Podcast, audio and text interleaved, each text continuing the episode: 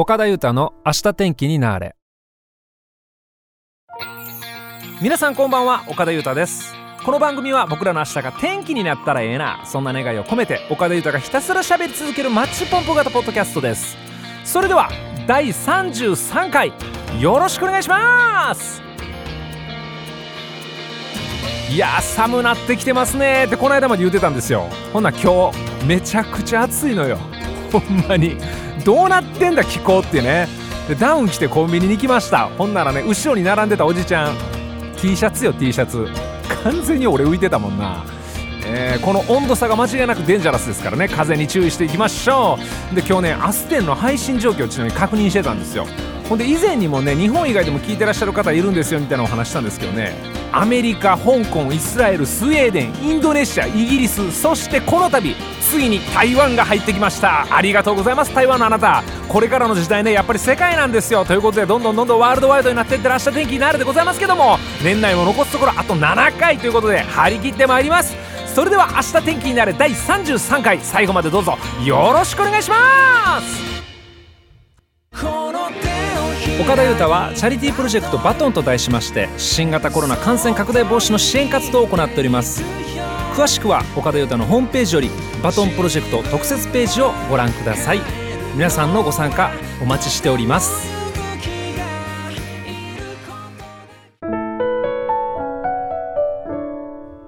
岡田裕太の明日天気になれ。世界が注目した今週のあれはいこのコーナーではインターネットのトレンドニュースをもとに世界中が泣き笑いそして震えた出来事を岡田裕太がそっと取り上げてみようというコーナーでございます。1週間のトレンドワードを斜め読みということで早速いってみましょう。せやけどあれやな。早いもんで33回目なんですよね。33やで。俺ね先週ちょっと1個忘れてたことあって先週って11月の11日やったんよね。これさインターネットラジオやからさ何？聞き直しとか何回でもできるじゃないですか。下手したらリアルタイム配信じゃないからその配信日ってそんなに重要じゃないんかもしれへんけど11月11日やったら触れとかなあかんやんやっぱ。ポッキー。一切触れへんかったもんね。いや僕らしいっちゃ僕らしいかもしれないですね。はいということでちょっと気を取り直していきたいと思います。青森のニュースいきましょうか。あ青森の100%蜜りんごがネットで話題ってことなんですよね。さあどんなことになってるんでしょう。この話題の発端は Twitter のアカウントバーターさんが投稿したツイートでございます。まあある写真を添えられてたんですけどね。東方りんご農家なんですけどもこんなん初めて見ました。100%蜜りんごっていうことでどんな写真が投稿されてたかと、まあ、僕らが、まあ、いわゆる食べるりんごあるじゃないですか。でりんごってパッカーンって2つに割ったらええりんごって蜜が入ってんね。あのちょっとこう濃い黄色みたいな。それがほぼなんですよ。ほぼ蜜なんですよね。てかもう全部蜜。全蜜。そのね100%蜜りんごとおっしゃってますけどまさにそんな感じのりんごが写真でアップされてたってことなんですよね。これに対してね写真見た人らがみんなもうざわつきまくって11万以上のリツイートそして約70万のいいねが寄せられてるって。みんなリンゴ好きやなとりあえず。よかったらねこれ検索したら多分出てきますんでね。見てみてください。ほんまに蜜すげえことになってるから、うん、めちゃくちゃ甘いんやろうなって。ものすごいコンポートいうのやったっけああいうのね。煮詰めてる感じなんかなと。思いきやですよ。ここが問題ですよ。バーターさんによるとリンゴの品種は富士ですと。でどうリンゴを食べたところ甘い煮リンゴのような味わいで美味しいとは言えなかったというんですね。これがねちょっと気になったのよ。蜜が入ってるリンゴってもう絶対甘いじゃないですか。って思うじゃないですか。もう普通に考えたらそうなるよね。蜜が入ってるじゃあ高級なリンゴだ。これはうまい甘いだろうって食べたらそうでもないと。これは不思議でしょう。ねでこんな風に書かれてます。リンゴの蜜の正体はソルビトールという糖質アルコールの一種です。とソルビトールは歯の光合成によって作られる物質で成長段階において歯から軸を通ってどんどんどんどん果実内に運ばれますと。そして果実の中でリンゴ本来の甘みである果糖や初糖に変換されるってことなんですよね。ここまではねああそうかなるほどなって感じなんですけどここからが面白いんですよ。リンゴが完熟する完璧に熟すとソルビトールが糖分に変換されなくなるんですって。もうでそのまんまの状態で水分だけ吸収していくと。これが蜜になるんです。でつまり蜜が入ってるっていうのはもうこれ以上糖に変換しないよ。変換しなくてもいいくらいの状態まで熟してるよ。完熟してますよっていうサインなんですって。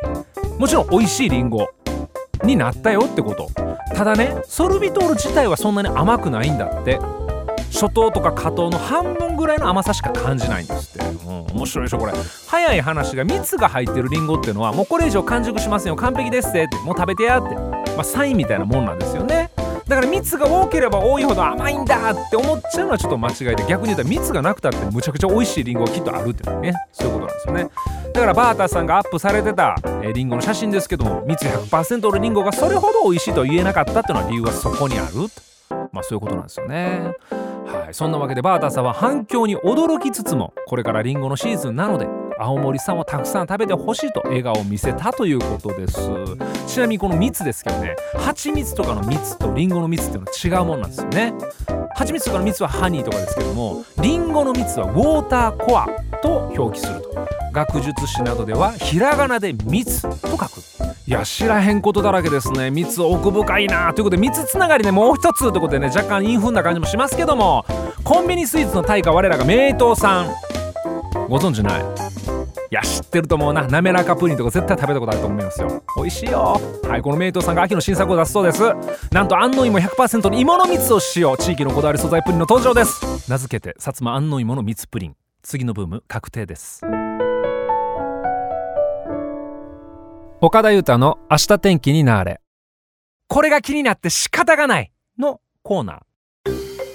はいこのコーナーでは僕が最近気になって仕方がないもの人ことなどを一方的に喋り続けてみようというコーナーでございます。同じく気になってしまったあなたはもはやソウルメイトかもしれませんよ。ということで早速行ってみましょうか、えー、最近ね何が嬉しいかって天気続いてんのよ。秋の快晴ほどね胸がスーッとするもんないでしょ。めちゃめちゃ気持ちええよね。今日も綺麗空広がってたよ。スッとしたもんね。そんな青い空青空でございますけどもねその通り空は青いんですよ。ええ色してんのよ。でもさ考えたことない？なんで空って青いの？はい。はい来ましたこれ、ね、なんで空って青いのよ？緑じゃなくて青なのよみたいなね。いやいや空はね青いから青いんですよ。青だから空なんですよ。空だから青いんですよまあ、そんな冷めたこと言いなさんなよ。ね一緒に考えようや。ということで誰誰と俺は喋ってんだよ。独り言ではでっかい。はいということでね空の青さについて気になりましたんでね今日はちょっと調べてみましたでございます。はい。ね空は青いものといえばそれまでですけども太陽の光がブルーなわけでもないしそもそも空気に色なんてないし透明でしょ。ねなんで空青いんやと、ね、調べてみましょうはいということで今日のこれが気になるは僕らが見上げたあの空はどうして鮮やかな青ブルーなのかというお話でございます。はいまずね押さえときたいのが僕らがお世話になってるサンシャイン太陽さんでございます。この太陽の光について押さえときましょう、はい、太陽の光にねもしも皆さん色があるとしたら皆さんどんな色を想像しますでしょうか？輝く太陽みたいな歌ありますからね。真っ赤な太陽やったりね。なんちゅうの？黄色い？黄色いあったかいイメージっちゅうかな？あんな色をイメージされるかもしれませんね。あるいは逆に太陽の光に色なんてないやろと、まあ、そうおっしゃる方もいらっしゃるかもしれません。はいこの太陽の光太陽光ですよね。色あるらしいですよ。赤色オレンジ色黄色緑色青色藍色紫色この7色が混ざり合ってできてるそうなんですよね。7色の虹って言いますけどね。同じ色の構成なんですよね。面白いよねこれ。でこの7つの色の光が1つになったこの太陽の光のことを白色光というそうです。ここまで OK ですかね。太陽にも色があります。太陽の光にも色があります。でこれ白色光というそうなんです。この白色光が太陽から降り注いでると。なんだけどもだからといって空が青い理由にはならないじゃないですか。ちょっとわかんない。ちょっとわかんないよね。あれみんなついてきてる？今振り返ったんですけどね。壁が見えました。はいということではい次行ってみましょうか。この白色光ね大気中には水蒸気とか塵とか、まあ、雲とかね直進する太陽光を遮ろうとする物質がたくさん漂ってるんですよ。これらに太陽光がぶつかる白色光がぶつかってそこで弾けるんですって。ぶつかって反射して散らばっていく感じねこれを光が散乱するっていう風に表現するそうなんですけどもここでさっきお話したね白色光を作ってる七色を思い出してほしいんですよ。これね厳密に言ったらねなんか光の波長って波の話が出てきたりとかして、もうすんげえ難しいんですよ。まあまあまあちょっと到底僕にはちょっと説明できないのでちょっとそこは省かせていただきますけども、まあ、先ほど話しました赤オレンジ黄色緑青藍色紫この7つの色ありました。でこれね紫色に近づくほど先ほどの散乱が起こりやすいぶつかって弾けるってことが起こりやすいそうなんですよ。で太陽の光が降り注ぐ中でとにかくその産卵が起こりまくってもう何ていうか空の上でも反射しまくってるそのブルーの光を僕らは空やと思って見上げてるわけですよ。ね。結果空が青く見えるということなんですけども。これでも先ほどの話で言ったら紫に行くほどやから紫の方が見えんじゃねえのかって話なんですけど確かにその通りで本当は紫も見えてるんだって。だけど僕ら人間の目には見えない。一番見えやすい青色がよく見えて空が青く見えるというわけなんですね。これちょっとあっさりまとめますとあの青さね。空が青いというよりも大気をフィルターにして見える太陽の光が青ってことなんですよ。多分。多分ってなんやねでもそう書いてあったもん。ほんまに調べたら。だってすっげえ難しいのよ。なんか計算式出てきてあの閉じたもん。ペケペケ押して閉じたもんページ上だって。いやー空の青さは奥深いな。奥深いというか深くないんやけど空は高いから。奥高いもうちょっとおかしいけどね。うん。すごいですね。なんかすごいです、はい、ちなみに夕方ね西の空見ますとねオレンジ綺麗ですね。染まっていくんですよ。ちょっとしみじみする。秋なんか特にねちょっとしみじみしちゃうわけなんですがあのオレンジ。これもまた同じ太陽光の見え方だそうですよ。同じ太陽なのにねオレンジに見えるあれはてなやろ。どんおり調べといたで。ね、日中はね太陽が真上にやってくるんですよ。大気の層最短距離で光が到達するイメージですよね。これ一方夕方になりますとね日が沈んでいくから太陽からの光って相当斜めから来るじゃないですか。斜めから来るってことはそれだけたくさん大気の干渉を受けるんですよ。で昼間と同じように光の散乱が起こりまくってるんですけどもブルーに近い色っていうのはもはやもう遠くの方で散乱を起こしまくってるからここまで届いてこられへんと。で太陽の光の色の中で遠くまで飛んでいける色は光の散乱を起こしにくい色なんですよ。それがオレンジだったり赤色だったりするわけなんです。よね。で例えば水平線眺めてるでしょ？ほな太陽がだんだん沈んできます。ちょっとずつ空がオレンジ色にかかってくるわけよ。綺麗なでどんどんいよいよ水平線に差し掛かろうかという頃にはもう太陽何色ですかって。真っ赤っかですよあれ。いやすごいな大気。ねえ。ここでもまた大気のフィルターにかけられてるわけですよ。僕らが見える光最後に届くのはオレンジやったり赤色やったりするわけなんですね。ちなみに夜明けの空も同じこと起こりますよね。僕なんかもね例えば東京ライブ遠征しに行きます言うたら高速道路走って東向かうわけですよ。ほんなら大体名古屋越えたぐらいでねだんだん日が昇ってくる。ほんならね山の向こうがオレンジ色に染まるんですよ。綺麗よあれ。なんでやろうな思っとったけど答え分かりました。大気です。これ大気すごいわ。プリズムほんますごいわ。ねえいや空の色一つとっても知らないことだらけですね。えー、空をテーマにした歌も数えきれんぐらいありますもんね。何気なく見上げた空が澄み渡ってる時あ綺麗なと思うこととかあるいは帰り道ぼんやり眺めた夕暮れあ綺麗な美しいなと思うよね。それら全てが自然が織りなす芸術とも言えるかもしれませんね。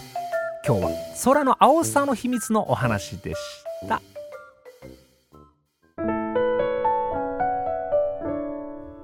岡田裕太の明日天気になれ。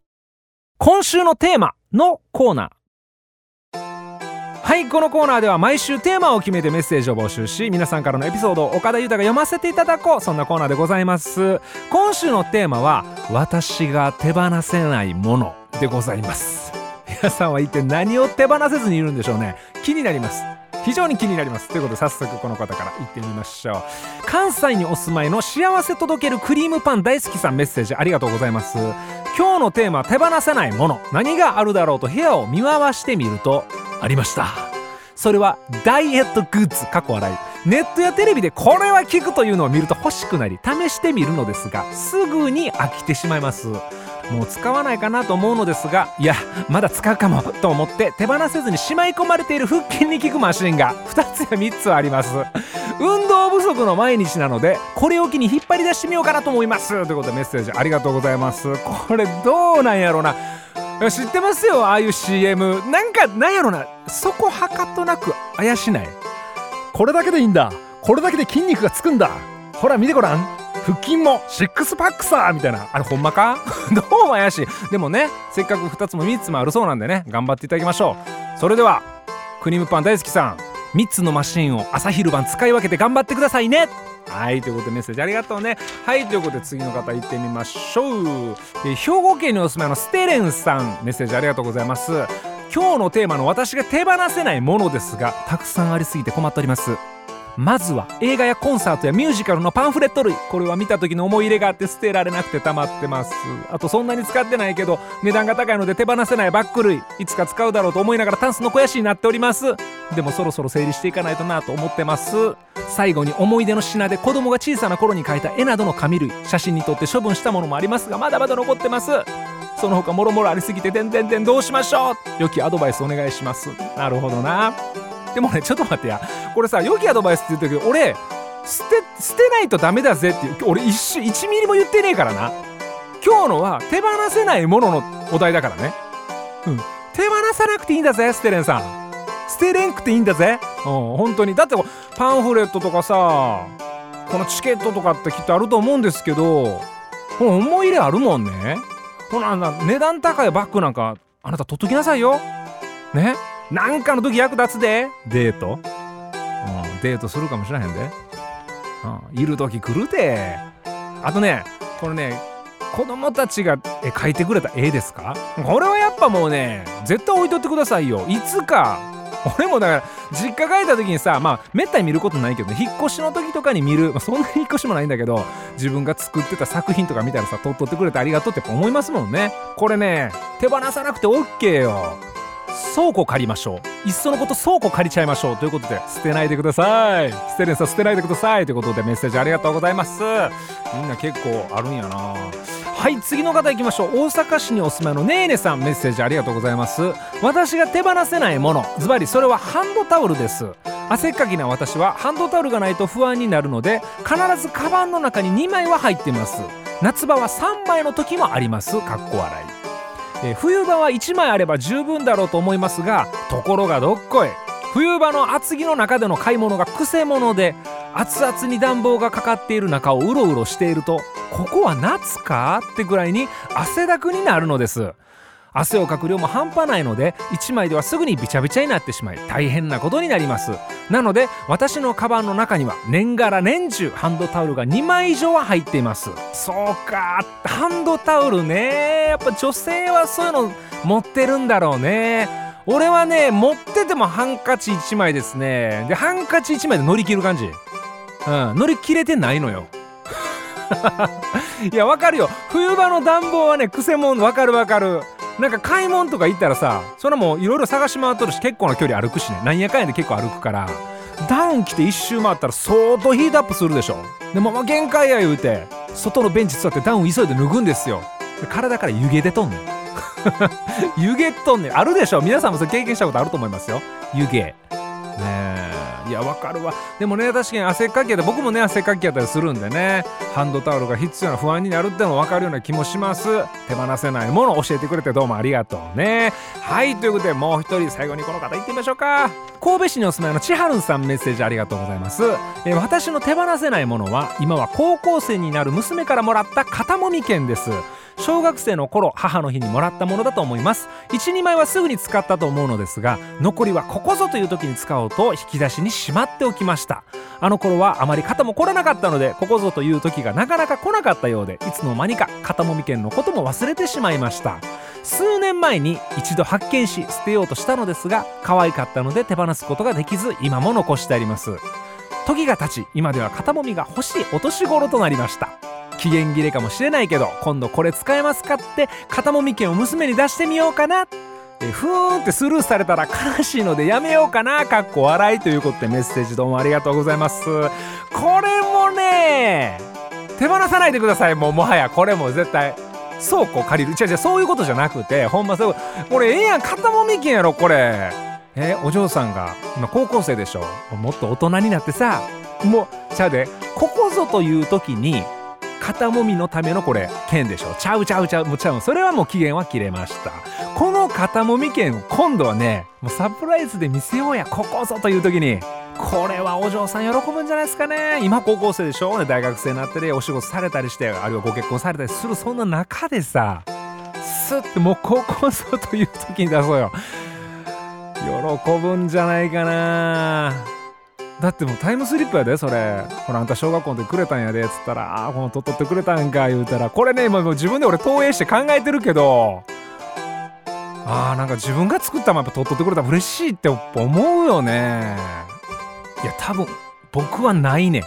ないっていうか渡した記憶がないもんな。何もないもんな。すまんおかん言うて。はい。まあでもね期限切れかもしれない肩もみ券ですけどもまたお二人の新しい思い出になったらいいなとそんな風に思っております。メッセージどうもありがとうございます。でその他にもミルクガールさんパンダの背中さんかなさんうさえさんまなみさんタイプさんあやさんいみこさんその他たくさんのメッセージをお送りいただきましてありがとうございました。さて来週のテーマなんですけども最近ねこれまたね謎のハマり方してるの一つあるんですけどかっぱえびせんなんよ。かっぱえびせん結論から言いますわ。かっぱえびせん。あ美味しいんやわ。